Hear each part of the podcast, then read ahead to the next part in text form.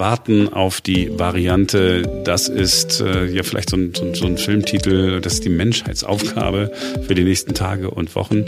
Wenn die Virusvariante aber wirklich viel ansteckender ist, was könnte passieren? Wir sprechen mit einem Mann, der das mal berechnet hat.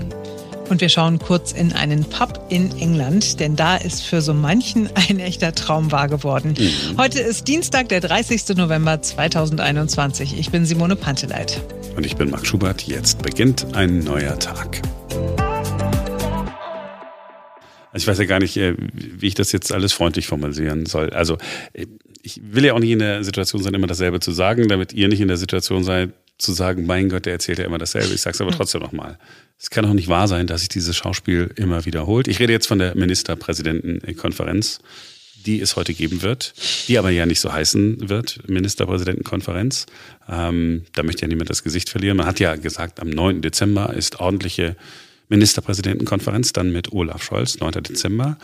Und dann könnte man das natürlich einfach so vorziehen. Kann man ja auch machen, aber dann wäre es natürlich blöd, wenn wir das jetzt Ministerpräsidentenkonferenz nennen, dann sehen ja alle doof aus. Olaf Scholz ist ja plötzlich in Macht. Der hat doch gesagt, 9. Dezember, jetzt sind wir schon früh dran. Die FDP ist sowieso ein ganz, ganz schweres Leben, ja. Kämpfen so viel für die Freiheit und da sterben ihnen die Menschen einfach weg, die sie da befreien wollten von irgendwas, wovon man nicht genau wusste. Der Scholz hat jetzt auch nicht richtig zugepackt.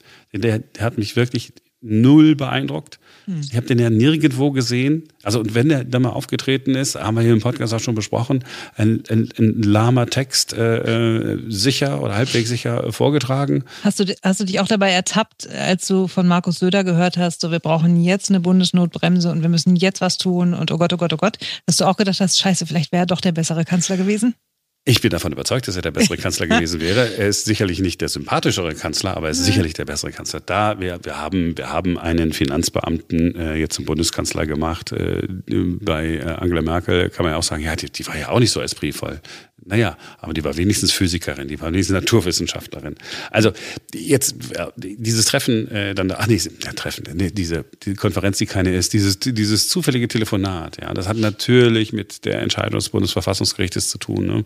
Da werden ja äh, Teile der Bundesnotbremse von den Verfassungsrichtern heute mal bewertet. Sind äh, Kontaktbeschränkungen und auch Schulschließungen mit der Verfassung vereinbar gewesen, ja oder nein? So, und dann ist ja, ist ja ganz schwierig. Da muss man sich ja sowieso äh, zusammensetzen. Denn irgendeiner steht ja blöd da. Die FDP mhm. steht mit leeren Händen da. Wenn die Verfassungsrichter sagen, sagen, nee, also das ist jetzt angesichts der Situation, in der der Gesetzgeber war, war das schon in Ordnung. Hier noch zwei, drei kleine Hinweise, dass man das vielleicht noch anders machen könnte. Ähm, dann haben sie ja die ganze Zeit für was gekämpft. Und am Ende des Tages kommt dann, kommt dann doch die Bundesnotbremse. Denn mhm. wenn das Verfassungsgericht sagt, Bundesnotbremse war im weitesten Sinne in Ordnung, dann die Stimmung ist ja gerade in Deutschland so, dann kommt diese Bundesnotbremse, FDP entmachtet. Sagt das Bundesverfassungsgericht, hm, na, ist schwierig und so, hm, so pauschal, äh, keine Ahnung, äh, was sie sagen, bin auch kein Jurist. Dann äh, kann die FDP sagen, ja, wir haben es ja schon immer gesagt. Aber das Problem ist auch nicht gelöst, weil 2G plus und 3G bislang einfach nichts gebracht haben. Ja. Und dann dreht sich das alles wieder im Kreis. Das heißt, so oder so, irgendwie wird es Missstimmung geben. Äh, die Geduld der Menschen ist am Ende. Ich will keinen Lockdown, ich will aber auch nicht keinen Lockdown. Ich kann nicht. Ja, so. Und dass die Konferenz noch nicht mal Ministerpräsidentenkonferenz heißen darf, obwohl alle Ministerpräsidenten dabei sind. Weißt du, die, die, die äußere Form sagt so viel über die innere Handlung. Und es ist ein bisschen süß, wie, wie erschöpft du klingst. Und jeder kann es nachvollziehen, glaube ich. Wirklich jeder, der diesen Podcast hört kann nachvollziehen, wie es dir geht. Ich überlege doch, wenn wir, wenn wir hier, wenn wir, okay, wir müssen ja schon wieder über Corona reden, so, dann überlegen wir, okay, wie machen wir es denn? Und dann lese ich mir diese Sachen durch, dann höre ich mir an, deswegen, hier haben wir keine Auszüge, ne? Was hat Herr Scholz zuletzt gesagt oder Herr Lindner vom Wochenende, habe ich uns alles erspart, weil man kann ja irgendwann nicht mehr. Und das ist nicht, weil die alle dumm sind. Das meine ich nicht. Ich will nicht sagen, ich will jetzt auch kein klassisches politischer Politiker-Bashing, aber man muss doch einfach nur einfach gucken, Mist, es ist im vergangenen Jahr haben wir es genauso gemacht. Hü, hot, hü, hot. Äh, wir hatten einen kurzen Osterlockdown. Nee, dann kannst du das reicht nicht. Nee, wir treffen in zwei Wochen wieder. Ach nee, der doch übermorgen. Immer dasselbe, immer dasselbe. Und da frage ich mich wirklich, ja, kann man nicht einfach gucken, okay, was ist beim letzten Mal falsch gelaufen? Machen wir diesmal anders. So einer ist der Markus Söder. Und er macht das nicht, weil er ein guter Mensch sein will oder, oder Menschenleben retten will, will ich ihm gar nicht unterstellen, sondern weil er denkt, ich will doch nicht der Vollidiot sein, der denselben Fehler zweimal macht. Ja. Ja. Gut. Ja, ist aber, jetzt ist es gut. Eine halbe Stunde rum ist der Podcast anfangen.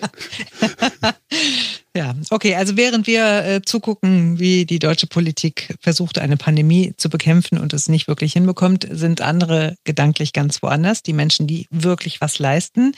Dazu gehören auch Experten aus allen möglichen Fachgebieten und einige dieser Experten gehen davon aus, dass die neue Omikron-Variante schon ein bisschen länger, zumindest im Vereinigten Königreich, unterwegs ist.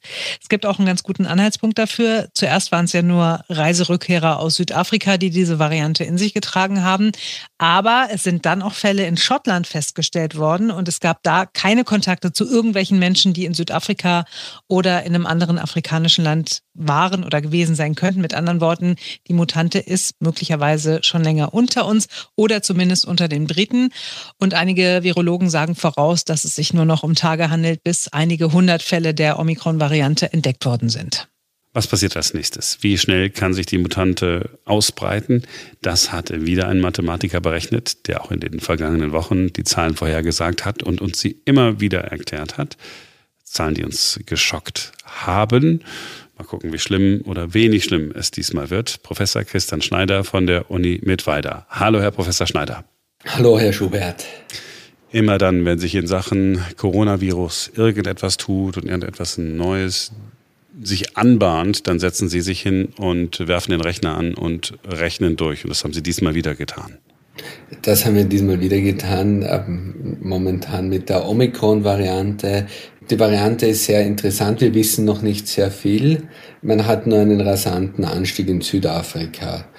Und äh, jetzt äh, kommen natürlich die großen Bedenken. Und das ist natürlich mal was äh, ganz Besorgniserregendes. Das äh, bedeutet womöglich nichts Gutes. Und jetzt machen wir natürlich interessiert sein, wie lang dauert das, bis eine Variante womöglich in Deutschland äh, Fuß fasst? Sie ist ja schon da, mhm. aber wie lang braucht das, um sich womöglich auszubreiten, wenn sie überhaupt ansteckender ist. Das alles weiß man noch nicht und deshalb haben wir uns mal hypothetische Szenarien angeschaut, was wäre wenn. Was wäre, wenn diese Variante super viel ansteckender ist als Delta? Der Begriff super viel ist, ähm, ist ein bisschen äh, hoch äh, hergegriffen vielleicht. Ne? Das, das muss mhm. man natürlich quantifizieren. Wir haben wirklich so, äh, was wir sehen in Südafrika war ein ganz rasanter Anstieg. Ähm, es ist praktisch ähm, auf 90 Prozent mittlerweile der, der, äh, der Fälle gestiegen. Und äh, das war ein sehr schneller Anstieg. Jetzt äh, hat man die große Panik, dass wenn sich so eine Variante so schnell durchsetzt, dass sie halt sehr, sehr viel ansteckender ist als die anderen. Das weiß man noch nicht. Das weiß man nicht aus folgendem Grund, weil in Südafrika momentan die Fallzahlen sehr gering waren. Das heißt, wenn man eigentlich auf einem geringen Fallzahlenniveau steigt und es kommt eine Mutation, eine neue, die ein bisschen ansteckender ist, dann kann sie sich auch sehr, sehr schnell durchsetzen. Dann wissen wir auch nicht, wie lange gibt es diese Variante tatsächlich schon in Südafrika. Man hat sie das erste Mal sequenziert oder identifiziert letzte Woche. Das heißt aber nicht, dass sie sich nicht vorher schon verbreitet hat. Jetzt haben wir ein unrealistisches Szenario angenommen. Was ist, wenn es dreimal so ansteckend ist wie Delta? Also nochmal ganz, also unrealistisch sagen Sie, das ist unwahrscheinlich. Das ist sehr unwahrscheinlich. Äh, dann würde nicht einmal mehr ein Lockdown helfen vor so etwas. Also das wäre, okay. ähm, so viel kann man gar nicht äh, zumachen. Es gibt andere Events, wenn Sie sich erinnern, äh, übers Wochenende kam in den Nachrichten, ja, es gab diese Flüge in den Niederlanden von 600 Passagieren, wurden 61 positiv auf diese neue Variante getestet. Mhm, genau. Das ist gar nicht so arg schlimm. Ja, nicht? Denn, ähm, Immerhin, das sind 10 Prozent von einem Flieger, aber äh, das ist eigentlich so ein klassischer Fall von selber Schuld. Äh, man hat Geimpfte ungetestet an Bord steigen lassen. Das ist der erste Fehler. Dann ist es klar, dass natürlich Geimpfte diese Variante mit sich schleppen können und verbreiten. Und in einem Flieger sitzt man eben notorisch eng zusammen. Und da bringen auch äh, übliche Kontaktbeschränkungen, Hygienemaßnahmen relativ wenig. Das erste ist, so gut kann man einen Flieger gar nicht desinfizieren. Das nächste ist ähm, die Masken, gerade FFP2-Masken sind äh, so durchfeuchtet bei einem langen Flug aus Südafrika. Die sind ja eigentlich gar nicht äh, äh, ausgelegt für äh, so lange Zeiträume, dass man sie trägt. Und dadurch werden auch Masken ineffizient dann ähm, jegliche Art der Kontaktbeschränkungen ähm, fallen sofort im Flugzeug. Ne? Sobald das Anschnallzeichen erlischt, äh, steht jeder auf und glaubt, äh, so ist er schneller aus dem Flieger draußen. Ja, das kriegt man aus den Menschen nicht raus. Das müssen wir hinnehmen. Das ist die Hoffnung stirbt zuletzt. Na, man hat, man hat den, den Leuten, die haben sich das Lande klatschen, das haben sie sich ja auch abgewöhnt über die Jahre. Na, vielleicht geht das, das frühe Aufstehen ja auch einmal aus dem Köpfen. Ähm, wenn ich mir nur überlege, okay, wenn das ganze Virus jetzt nur eine Woche vorher schon ähnlich virulent in Südafrika unterwegs gewesen wäre, jeden Tag oder jeden zweiten Tag äh, sind Maschinen in Amsterdam gelandet, dann ist das Virus doch jetzt mitten in den Niederlanden mindestens äh, und damit auch mitten in Europa. Ja, ja, man muss ein bisschen vorsichtig sein mit, mit der Ansteckung. Das ist erstes einmal wirklich im Flieger da wird darum gebettelt.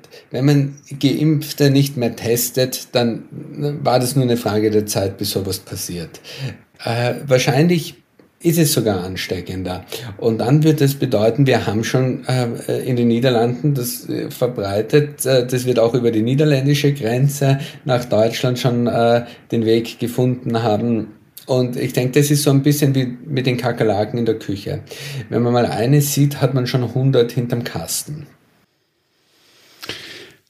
so das, was Sie äh, jetzt gerade beschreiben, ähm, sagen auch äh, die britischen Experten. Die sagen, wir haben jetzt hier in, in, in Schottland sind drei Fälle äh, nachgewiesen worden, also sind es keine Verdachtsfälle mehr. Also die hundertprozentige Sequenzierung steht noch aus, aber man sagt, okay, das ist auch die neue Variante, von der wir gedacht haben, die kommt aus Botswana oder Südafrika. Mhm. Die muss ja aber schon länger sein, weil diese drei Personen hatten keinen Kontakt zu irgendeinem Menschen, der in Südafrika war oder jemanden kannte, der in Südafrika war. Mhm. Also dann ist das Virus doch schon, ja, schon, doch schon sehr wahrscheinlich länger bei uns unterwegs. Und jetzt kommen Sie ins Spiel und sagen mir, wie schlimm es wird. Ich, ich, denke, ich denke schon, dass es schon äh, länger da ist. Ähm, wie gesagt, es wurde erst letzte Woche ähm, das erste Mal identifiziert und das heißt, man kann jetzt erst danach suchen. Ne? Man kann die Nadel im Heuhaufen nur dann finden, wenn man weiß, wie eine Nadel ausschaut. Jetzt äh, haben wir eine andere Situation als in Südafrika. Äh, dort ist gerade Sommer, das heißt, die haben ein sehr geringes Infektionsaufkommen verhältnismäßig. Da können sich neue Varianten sehr, sehr schnell verbreiten. Wir haben momentan ein sehr hohes Infektionsaufkommen und wenn nicht bald was passiert, wird es noch schlimmer. Und da haben es dann neue Varianten, auch wenn sie aggressiver sind, ein bisschen schwieriger, äh, sich durchzusetzen. Das heißt, wer diese Variante, und das zeigen unsere Simulationen, angenommen 30 Prozent ansteckender, wenn man annimmt, dass die Impfung genauso noch ein bisschen schützt vor, vor Ansteckung und Übertragung wie bei der Delta-Variante, äh, dann würde diese Variante kaum Auswirkungen auf, die, auf das Infektionsgeschehen haben und wir würden die erst im Frühjahr äh, in einem größeren Anteil sehen. Wir würden zwar viele absolute Fälle haben durch die vierte Welle, aber anteilsmäßig im Vergleich zur Delta-Variante wäre das doch gering und im Frühjahr würde das dann langsam umschlagen. Das ist aber doch eigentlich eine, in allen schlechten Nachrichten noch eine gute Nachricht. Das heißt, wenn Sie sagen, okay, weil die Delta-Variante sozusagen Platzhirsch ist im Moment, wenn das neue Virus 30 Prozent ansteckender wäre. Also 30 Prozent bedeutet ja, wenn Delta 100 Leute ansteckt, würde Omikron 130 anstecken. Ähm, wenn das aber erstmal keine Auswirkungen hat, dann bedeutet das doch, dass wir mit ein, ein bisschen mehr Gelassenheit an die Sache herangehen können. Es sei denn, ja, wir finden jetzt in den nächsten oder wir erfahren jetzt in den nächsten ein, zwei Wochen, dass es noch, noch was anderes, Schlimmeres gibt. Aber 30 Prozent ist das so eine, haben Sie gesagt, wir nehmen einfach mal 30 Prozent oder ist 30? Ich habe gesagt, wir nehmen mal 30 Prozent, wir nehmen 50 Prozent, wir nehmen 100 Prozent, also doppelt so ansteckend und wir nehmen 200 Prozent, 300 Mal, einmal alle Szenarien durchgespielt. Ich halte nicht alle für äh, diese Szenarien für realistisch, aber das war auch nicht Sinn der Übung. Äh, Sinn der Übung ist wirklich zu sagen, na, wie ansteckend müsste das eigentlich sein, damit wir eine äh, fünfte Welle zu Ostern sehen, wie wir sie gesehen haben, wie wir die dritte Welle letzte Ostern gesehen haben. Äh, und da müsste das schon sehr, sehr viel ansteckender sein. Ähm, und letztendlich, ob das eine gute Nachricht ist oder nicht, das wissen wir jetzt noch gar nicht so. Weil äh, die Annahme von der Modellierung äh, ist doch noch, dass die Impfung genauso gut schützt. Mhm. Ich denke, äh, das, das wissen wir nicht, eben weil diese neue Variante so viele Mutationen im Spike-Protein hat und die sind äh, ähm, eventuell gefährlich wir wissen auch nicht, wie viel ansteckender sie ist. Ne? Mittlerweile äh, gibt es Fälle, man kennt ein paar Symptome, aber man hat noch nicht die Fallzahlen und die, den Beobachtungszeitraum, um die Symptome tatsächlich richtig einzuschätzen. Und da wird man in den nächsten paar Wochen ein bisschen mehr lernen. Ich bin irgendwo so ein Sicherheitsdenker. Und ich denke, wenn wir nicht wissen, was auf uns zukommt, da äh, ist Vorsicht besser als Nachsicht. Und da ist es vernünftig, jetzt äh, wirklich einmal das als Anlass zu nehmen, wieder mal eine inzidenzbasierte Notbremse einzuführen. Ja, da, ich habe darauf gewartet, dass Sie es äh, dass wieder sagen. Sie haben ja mit Ihren Zahlen so ähm, erstaunlich recht gelegen. Und ja, ja. ich habe dann auch überlegt, natürlich, okay, als, als äh, ähm, Sie mir geschrieben haben, ich habe nochmal äh, neu nachgerechnet, habe ich gedacht, okay, na klar, sie haben erst, das sind, sind aber von, von allen möglichen Szenarien ausgegangen. Ist ja ganz gut zu wissen, dass man sozusagen diese Modelle schon da liegen hat. Das heißt, wenn wir jetzt in zwei, drei Wochen äh, oder wenn wir vielleicht von Tag zu Tag ein bisschen mehr erfahren, können sie die Modelle immer wieder anpassen, haben aber die, die Grundlagen schon da und wissen dann vielleicht, okay, es geht mit einem Lockdown von zwei Wochen und wir müssen und jetzt nicht sechs Monate wegschließen. So verstehe ich ihre, ihre Arbeit so ein bisschen. Oder habe ich es jetzt zu billig gesagt? Ja, nein, das, das, das äh, geht schon. Ne? Es ist halt äh, im Wesentlichen, ne? wir sind halt jetzt irgendwie nicht, wir wollen nicht Nostradamus spielen oder das, äh, was auch immer, sondern ähm, wir können auch nicht sagen, wie schwer die Verläufe sind. Ne? Dazu sind die Modelle gar nicht da, sondern es geht darum, da äh, letztendlich Kapazitäten abzuschätzen, die benötigt werden. Was wir halt momentan nicht in die Modelle einfließen lassen können, ist wirklich, was bringt Omikron alles mit sich. Es kann eine gute Nachricht sein, es kann eine schlechte Nachricht sein. Wir wissen nicht, wie gut die Impfung wirkt. Was wir wissen, ist, es wird relativ einfach sein, die Impfstoffe anzupassen. Moderna sitzt schon dran. Äh, bei BioNTech Pfizer wird es auch nicht lang dauern. Ähm, ja, die arbeiten auch schon dran. Ja, ja wovor man warnen kann, nur ist äh, vor Impfspekulanten, die sagen, naja, wer weiß, äh, ob, ob man sich jetzt boostern lassen soll, wenn die neue Variante doch kommt und so. Ich kann nur sagen, ich würde es tun lassen. Ich lasse mich morgen boostern übrigens. Mit Moderna oder mit BioNTech? Mit BioNTech. Ja. Aber es ist interessant, ne, dass man tatsächlich, dass, dass, es, dass mal ein Gespräch werden würde, äh, BioNTech oder Moderna. Ich fand einen Gedanken äh, letzte Woche, den ein Kollege hatte ganz interessant. Haben wir bei irgendeiner anderen Impfung jemals gefragt, wer der Hersteller war? War das Sanofi oder wer auch immer? Man hat, ja, kriegt ja diese Spritze und Wiedersehen, ist mir doch egal. Ja, man so hat schon ab und zu, es, es gibt so ein paar Impfungen, wo man geschaut hat, wo man gesagt hat, ja, das ist der Kassenimpfstoff, das ist der Privat. Aber äh, ich ja, habe das haben Sie getan, aber ich, ich, ich wusste da nicht. Ich, ich habe es auch nie getan eigentlich. Ich habe nur gewusst, manche Leute schauen drauf, gerade bei den Kindern, aber äh, also ich habe ich hab nie was drauf gegeben. Ne? Und ähm, ich muss sagen, äh, ich war schon immer, äh, was mir wichtig war, war einer von den mRNA-Impfstoffen, weil das einfach die bessere, die sichere, die modernere Technik ist mit weniger Nebenwirkungen. Und ähm, die haben auch viel höhere, äh, eine höhere Effektivität gehabt als andere Konkurrenzprodukte. Also äh, darum habe ich immer gesagt, naja, wenn, wenn dieses Virus kommt und wenn alle geimpft sind und womöglich wirklich ähm, äh, keine Beschränk alle Beschränkungen fallen, dann wird jeder infiziert, dann wäre auch ich infiziert. Und das bedeutet, äh, bei einer zu schlechten Effektivität ist dann doch die Wahrscheinlichkeit groß, dass ich schwer erkrank, obwohl ich vollständig geimpft bin. Und das wollte ich einfach nicht haben. Darum habe ich einfach, äh, war ich sehr froh, dass ich den Impfstoff gekriegt habe mit den besten Ergebnissen in den klinischen Studien. Ja. Und jetzt lasse ich mich nachimpfen und äh, lasse mich mal boostern. Und äh, sollte man für Omikron einen zweiten Booster brauchen, dann hole ich mir den zweiten Booster. Ja, also äh, wovor ich nur warnen kann, ist sich nicht zu schützen. Ich weiß, ich bin momentan besser geschützt, wenn ich mich boostern lasse, als wenn ich es nicht tue. Seien Sie mir nicht böse, aber ich glaube, die Menschen, die es jetzt noch nicht begriffen haben, aber die haben uns bis hierhin, glaube ich, nicht zugehört. Und wenn die uns bis hierhin zugehört haben, ich, ich habe Zweifel, dass man die Menschen noch erreicht. Also die, die es wirklich nicht wollen. Ich glaube, jetzt ist das Problem eher, dass manche, manche Menschen da anstehen und, kein, und den Impfstoff gerade nicht bekommen, weil zu wenig geliefert worden ist. Es gibt, es gibt, ich meine, es hat natürlich auch die Impfskepsis und äh, Skepsis und so äh, tausend Gesichter. Ne? Äh, und äh, manche verstehe ich. Natürlich gibt's äh, Allergiker, äh, Menschen mit Vorerkrankungen, die würden sich sehr gerne impfen lassen und können es wirklich nicht. Das ist wirklich ein, ein Risiko. Äh, andere Leute haben panische Angst vor, vor Injektionen. Auch das gibt es. Jetzt kann man natürlich sagen, äh, es wurden jetzt Millionen Leute geimpft und äh, keiner ist am Einstich gestorben.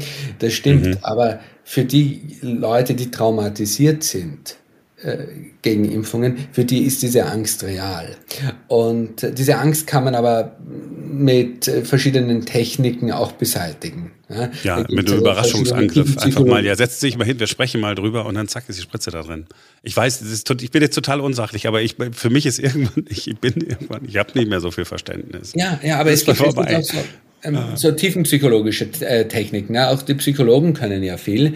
Und äh, die können solche Äng äh, Ängste mit diesen Assoziationstechniken auch äh, völlig zerstreuen, in den meisten Fällen. Also äh, sowas wie eine Angst vor Spritzen ist, wenn man das äh, richtig betreut wird, kann man sich das in äh, 15 Minuten von einem äh, geeigneten Psychologen auch nehmen lassen. Ja, und dann hat man das Problem nicht mehr.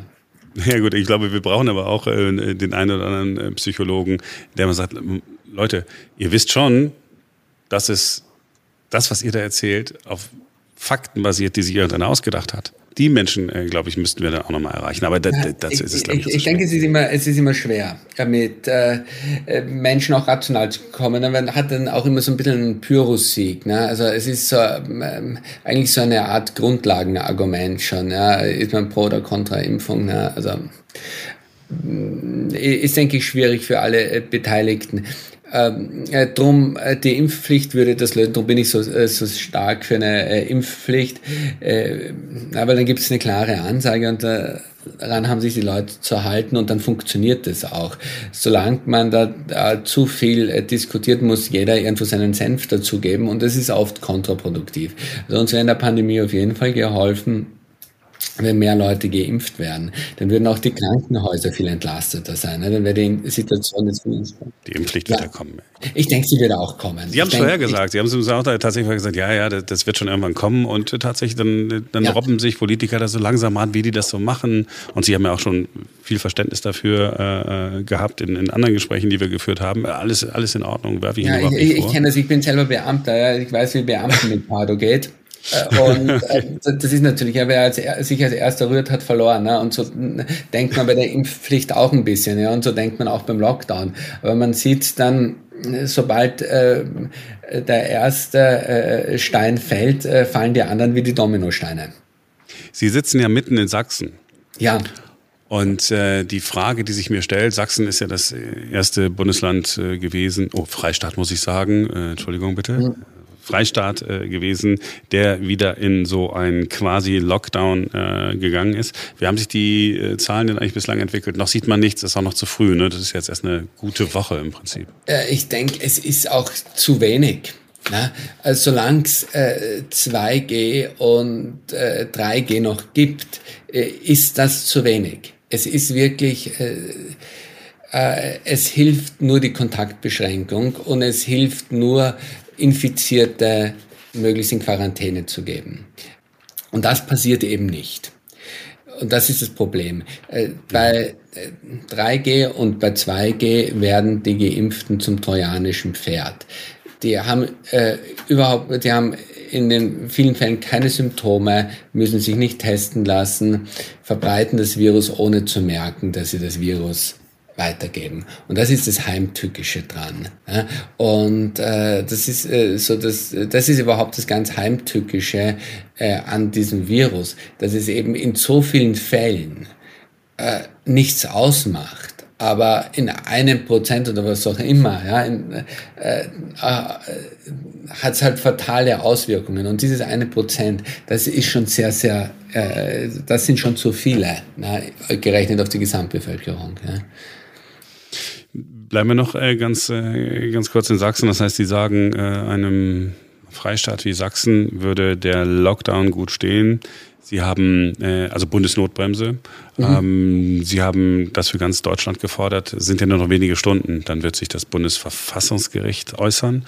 Und mhm. direkt danach, oh Wunder, ja, man wollte sich gar nicht mehr miteinander treffen, gibt es eine Ministerpräsidentenkonferenz, die mhm. aber offiziell keine Ministerpräsidentenkonferenz ist. Ähm, mein Eindruck ist, da wird alles vorbereitet, damit man gesichtswahrend, jetzt meine ich die FDP, aus der Nummer rauskommt und dann doch noch in so einen Lockdown gehen kann. Ja, ich denke, es ist natürlich immer ein bisschen schwer. Ich denke, alle Politikerinnen und Politiker haben äh, auch irgendwann ein schweres Los. Es ist immer einfach, die sind natürlich immer, äh, es ist ein undankbarer Berufsstand. Ne? Ähm, man sagt ja immer, äh, wie dumm und was sie alles falsch machen und so. Und wenn sie mal was richtig machen, dann äh, wird es eigentlich nicht erwähnt. Die haben es natürlich sehr schwer. Äh, bei Politikern steht sofort die Interessenslobby auf der Matte. Oft ist es halt irgendein Satz, der ist unüberlegt, äh, der wird aufgegriffen und jetzt äh, stehen die da. Na? Und ich denke, also, äh, es fällt keinem einen Zacken aus der Krone, wenn man sagt, na, man hat basierend auf der Faktenlage die Situation falsch eingeschätzt, man muss das noch einmal überdenken und basierend darauf äh, ändert man seine Meinung. Ich meine, äh, dazu hat man ja auch ähm, solche Modellierer wie, wie mich, die ja. immer diese Was wäre wenn äh, Sachen sich überlegen und da äh, entsprechende Entscheidungshilfen zur Verfügung stellen. Ähm, das denke ich ist auch nicht gut, gleich immer dieses, dieses äh, auf Politiker äh, hinhauen, wenn es um solche Dinge geht. Also ich denke, ich war ähm, doch noch ganz neutral, ich war doch ganz freundlich heute. Nein, also. Sie, waren, Sie waren total freundlich. Aber das ist natürlich das, was man in der, in der, äh, Sie, Sie haben bei mir ein Bild getriggert jetzt, den, einen Film, ja, auf, auf den Play-Knopf äh, gedrückt, auf den inneren Film und da äh, äh, sehe ich natürlich gleich, also was, was so in meinem Umfeld alles über die Politiker wieder geschimpft wird und wie unfähig und dumm und ähm, eigentlich muss man sagen, äh, da sind wir noch in Deutschland auf einer Insel der Seligen, äh, weil äh, es geht äh, Deutschland verhältnismäßig gut mit der Pandemie. Und Deutschland hat es bisher, auch wenn die Zahlen jetzt eine absolute Katastrophe sind, aber verglichen mit anderen Ländern hat es das sehr gut gemanagt. Ne? Wenn man das vergleicht, also äh, beispielsweise mit meinem Heimatland, mit Österreich, ne? wo ja die Inzidenzen wahnsinnig hoch waren, wahnsinnig äh, spät agiert wurde, und, ja, aber so groß sind die Unterschiede nicht. Ich sehe nur einen, äh, einen zeitlichen Verzug von zwei, drei Wochen. Ist, ja, richtig, es ist ein, ein, zeitlicher Verzug, aber die hätten auch ein bisschen früher schon reagieren können. Und die haben ja die Zahlen, die haben die Zahlen genauso gekannt. Ne? Also äh, so ist es nicht. Ich wollte auch gar nicht, ich wollte auch gar nicht äh, Politiker-Bashing ja, betreiben. Klar, also so ein bisschen mache ich es immer, ja, das gebe ich ja zu.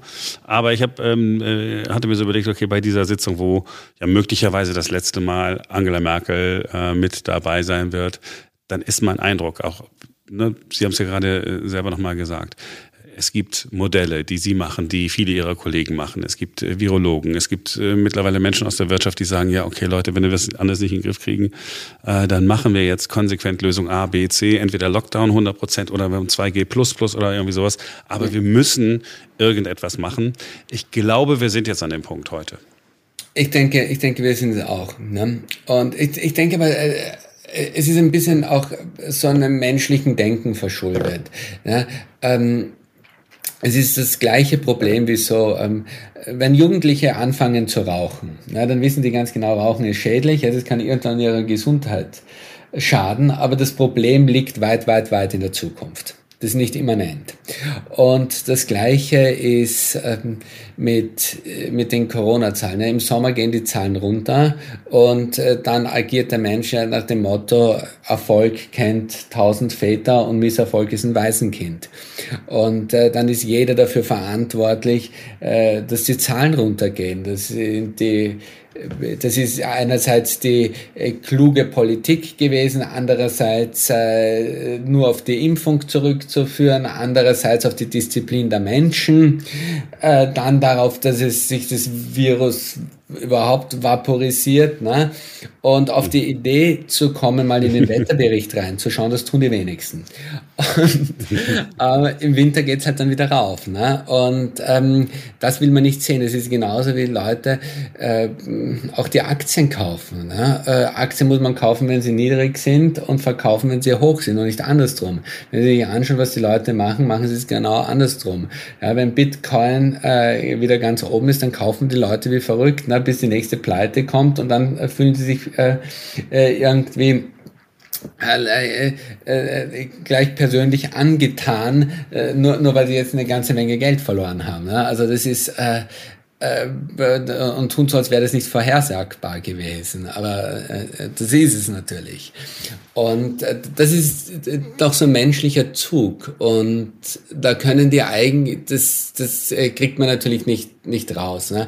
Und jetzt hat man, wahrscheinlich war man wirklich äh, zu äh, euphorisch in der Bemessung von ähm, äh, von den niedrigen äh, Zahlen oder äh, von der Wirksamkeit des Impfstoffs in Bezug auf ähm, Reduktion der Übertragbarkeit. Und ich bin auch äh, nicht sicher, ob nicht in diese Welle in Israel, ich kann mir sehr gut vorstellen, dass in Israel eigentlich äh, bald einmal äh, wieder eine neue Welle äh, hervorbricht ja, mit äh, weniger Krankenhausbelegungen, weil die sind eben sehr gut geschützt durch die Impfung. Äh, aber die Zahlen werden auch dort wieder steigen. Ne? Also das, ja, da ähm, wird ja auch schon die nächste Boosterimpfung geplant äh, in Vorbereitung auf die fünfte Welle. Ja, ja, das ist vernünftig. Äh, denn äh, die Welle wird dort kommen. Herr Professor Schneider, letzte Frage, nur in Erinnerung an Ihre Modelle. Wenn wir in den Lockdown gehen, schaffen es nicht mehr bis Weihnachten, die Zahlen richtig runterzudrücken. Aber so, Sie sagen, in vier bis fünf Wochen geht's dann aber dann auch runter. Ich denke, dann geht's, äh, dann geht's äh, ordentlich runter. Weihnachten ist das Fest der Besinnlichkeit äh, und der Nächstenliebe. Und äh, ich denke, es gibt äh, keine schönere Nächstenliebe, als dass man äh, versucht, sein äh, Umfeld nicht auf die Intensivstation zu bringen. Und ich denke, äh, Besinnung findet man doch in den eigenen vier Wänden sowieso am besten. Herr Professor Schneider, haben Sie vielen Dank, dass Sie nochmal Zeit genommen haben für uns. Bitte gerne. Bis bald. Bis bald. Wie wäre es, wenn wir jetzt noch über was reden, das einfach gar nichts mit Corona zu tun hat? Ja. Woher wusstest du das? Du, ich habe dir extra nicht gesagt, über welches Thema ich mit dir sprechen wollte, aber du hast es trotzdem herausgefunden. Naja, wenn wir am Anfang sagen, der Traum aus Großbritannien, aus einer Kneipe von vielen, dann geht die Simone hin und fragt mal an Google, was denn da so los ist. Außerdem lese auch ich ja ein bisschen Presse und habe diese Geschichte mitbekommen. Also es ist eine sehr schöne Geschichte aus Großbritannien. Dort gab es einen Sturmtief namens Arwen. Jetzt wissen alle Herr der Ringe-Fans, aha, das war doch die schöne Elbin, genau. Aha, also Arwen danke, hat, dass du das gesagt hast, keine Ahnung, wer das ist. die, die war mir klar. Arwen hat äh, wahnsinnig viel Schnee mitgebracht. Stellenweise soll der Schnee fast drei Meter hoch liegen da. Und dadurch wurden 60 Menschen in einem Pub eingeschneit.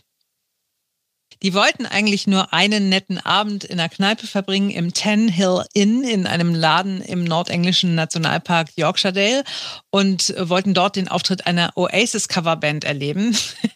und inzwischen ist es so, dass die Gäste selbst singen. Die Coverband hieß übrigens No Oasis. No Aces, genau.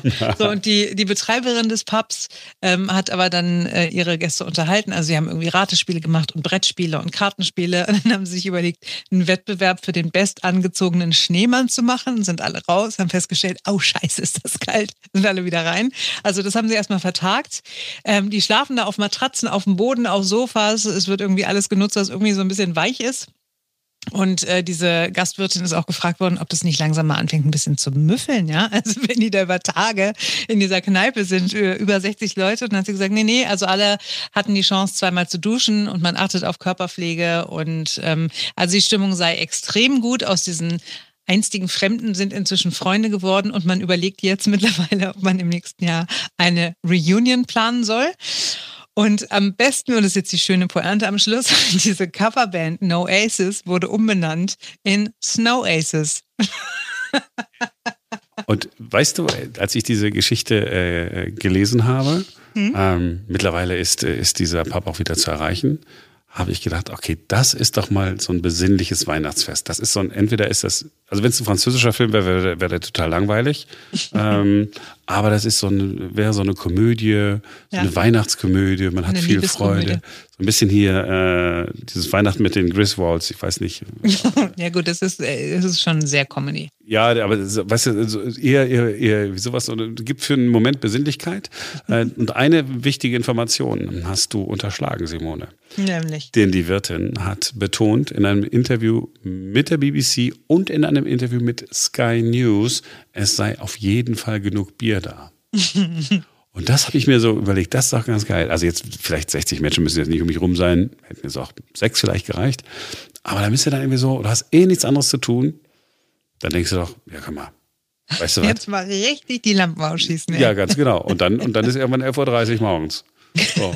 Und dann geht es richtig bin los. Ehrlich gesagt davon ausgegangen, dass sie da genug zu trinken hat, weil wenn die Stimmung über Tage so gut ist, dann um, vermute ich einfach, dass da Alkohol im Spiel war und ist. Ja, und die ersten haben äh, das Gebäude ja verlassen können. Schneepflüge sind hochgefahren auf die, ich glaube, die höchste Erhebung Englands, 500 Meter oder irgendwie sowas.